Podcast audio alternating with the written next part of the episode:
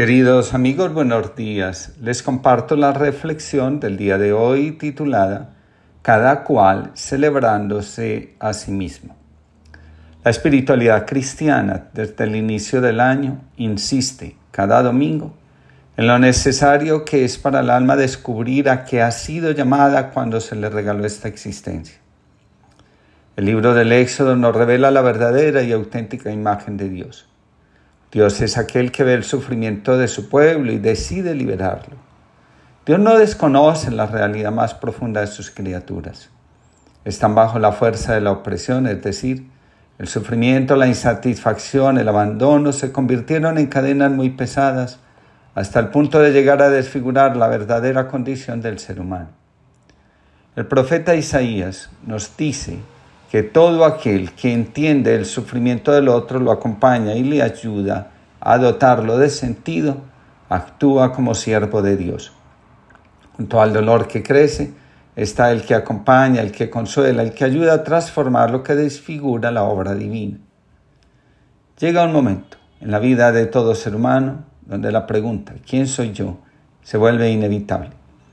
La respuesta a esta pregunta la revela la percepción que tenemos de nosotros mismos y por la misma razón define nuestra identidad, que no es otra cosa que nuestra vocación.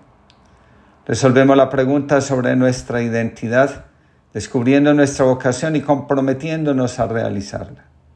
La insatisfacción que hay en el alma es la expresión de que aún no se ha encontrado la vocación propia, no se ha resuelto la identidad.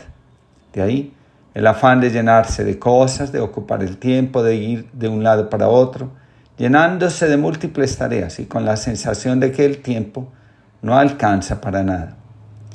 Mientras más evitamos la soledad y el silencio, más distanciados nos sentimos de nosotros mismos, más vacío experimentamos en el interior y más necesidad de huir, de consumir, de fantasear una vida que por más que trabajemos por alcanzarla, más esquiva nos resulta.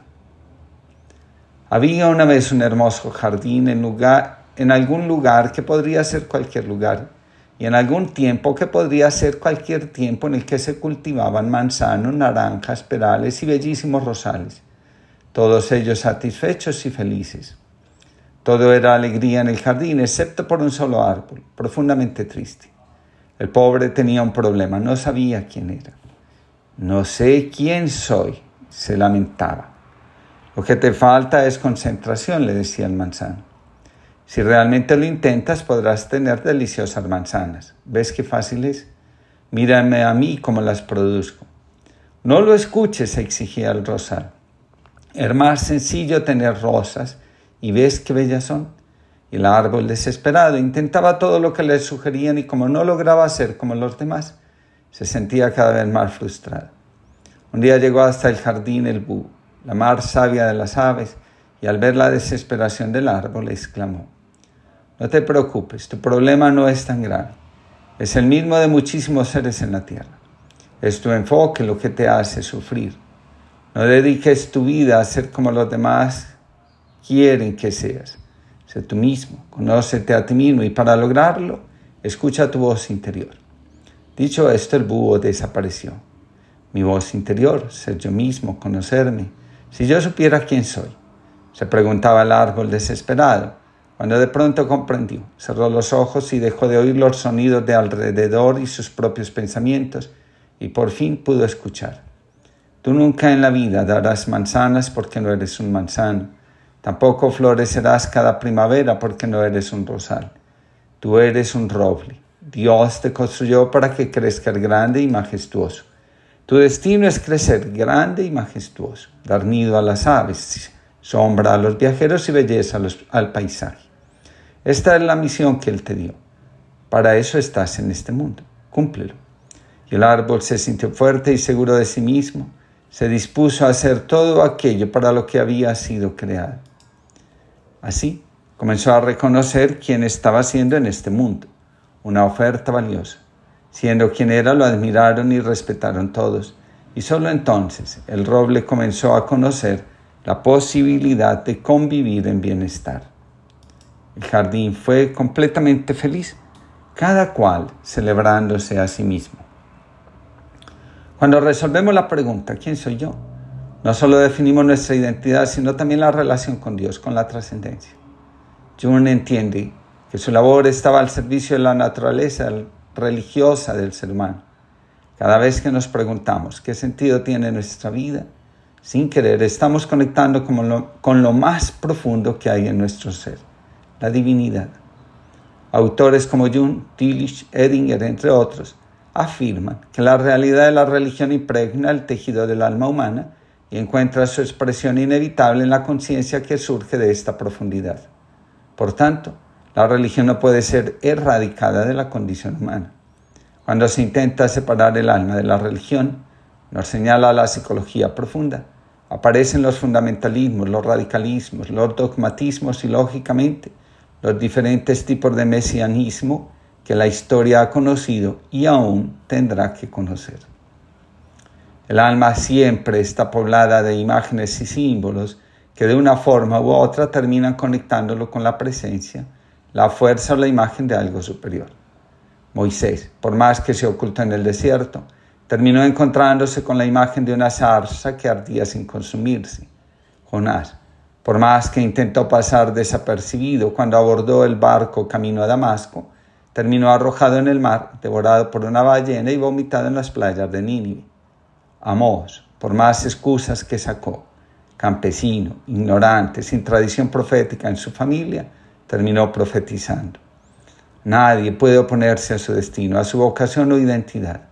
Intentar hacerlo es exponerse a la fatalidad, a un sufrimiento mayor, donde al alma no le queda otro camino que enloquecer. No hay mayor sufrimiento que luchar contra uno mismo o poner resistencia a lo que somos. Acercarse a la imagen que el alma está llamada a realizar despierta todo tipo de temores en el alma. Hacerlo implica reconocer el carácter religioso de la vida y exponerse a la ambigüedad que hay en ella. La experiencia religiosa bien puede sanar o enfermar el alma, puede matar o dar vida plena. Estos temores nacen de la incapacidad que habita en todo ser humano de rendirse ante lo inevitable, ante el destino. Como dice Simón el teólogo, la mayor fuente de sufrimiento en el alma del ser humano está en su temor a decirle sí a su vida, a su destino. Por esa razón, nos distraemos juzgando las decisiones que toman los que están a nuestro alrededor. Pareciera que sufrimos por las decisiones que toman los demás. En realidad, Sufrimos por las decisiones que nos cuesta trabajo tomar a nosotros mismos con respecto a nuestra vida, a nuestras relaciones, a Dios. Decirle sí al destino, a la vocación, a nuestra auténtica vida causa sufrimiento. La cosa no es tan fácil. Cada vez que nos rendimos ante nuestro destino o identidad, sufrimos porque ese sí nos arrebata algo que de una manera u otra ha sustentado y alimentado nuestra existencia, haciéndola confortable. Renunciar a los viejos patrones de conducta y a los viejos estilos de vida suscita en lo más profundo del alma la pregunta, decirle sí a la vida, como se está revelando a nuestros ojos, nos construirá o destruirá. Lo anterior es como si nos preguntáramos, ¿puede Dios salvarnos, darle sentido a la vida? O, por el contrario, Él puede destruirnos y arrebatarnos el poder creativo que hay en nosotros si la experiencia de Dios, del llamado, es auténtica, la respuesta es que solo Dios nos protege y conecta con todas las fuerzas de la vida que hay en nosotros. En cambio, si es inauténtica, el camino de la destrucción está casi que garantizado.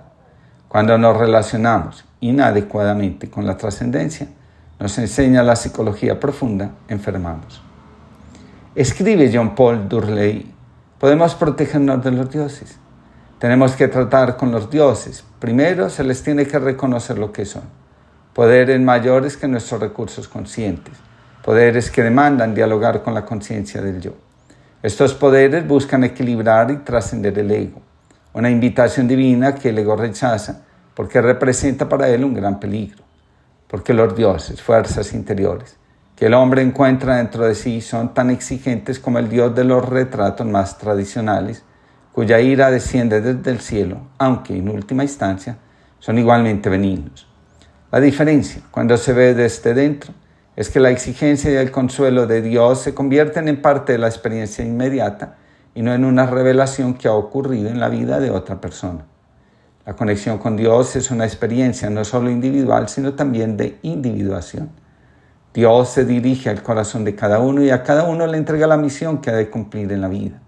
Así que la vocación, en última instancia, es algo que ocurre en la intimidad del sujeto que abre su corazón a Dios. Líbranos, Señor, de la tristeza. Mana de heridas viejas y de este nuevo golpe repentino, no bastante llorados en lo que tienen de despojo, ni bastante acogidos en lo que tienen de nueva libertad.